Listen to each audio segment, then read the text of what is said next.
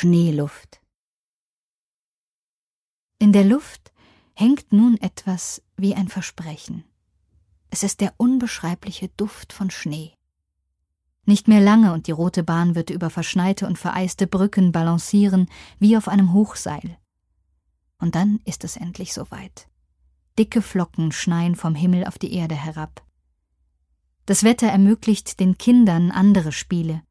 Sie bauen Schneemänner und sausen auf Schlitten johlend hinunter ins Dorf, angefeuert vom Gebell des Hundes, der Schwanz wedelnd und dem vollen Lauf hinter ihnen herstiebt. Der Schnee lässt die Hinterwelt langsam versinken, bis das Weiß alle Höfe geschluckt hat.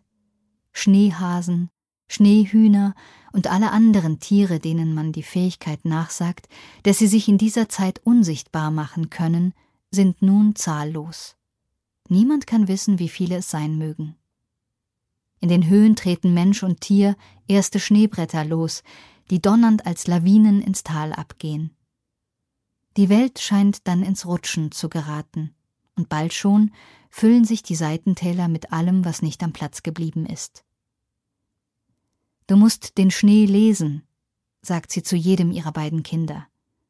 Seine Prismen, Säulen, seine Nadeln und Sterne deuten. Du darfst niemals den Hang kreuzen, bevor du nicht weißt, was unter deinen Füßen ist. Hörst du? Wenn ihr zusammengeht, macht es wie die Gemsen. Das Leittier ist das erfahrenste und geht voran. Und dann heißt's, lurge, was passiert. Die anderen Tiere folgen immer erst, wenn das Leittier die andere Seite sicher erreicht hat. Das erhält die Gruppe. Wenn du den Mut hast, auf dich zurückzugehen, schaffst du es immer zu überleben. Versuch aber auch, die ins Gespür zu nehmen, die an dir und den anderen dranhängen.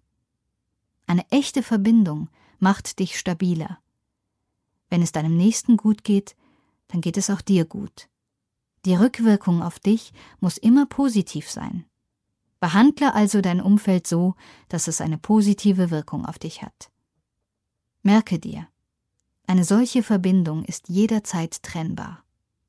Du kennst dein eigenes Lot und findest zu ihm zurück, wenn du dich entschließt, den gemeinsamen Schwerpunkt wieder aufzugeben.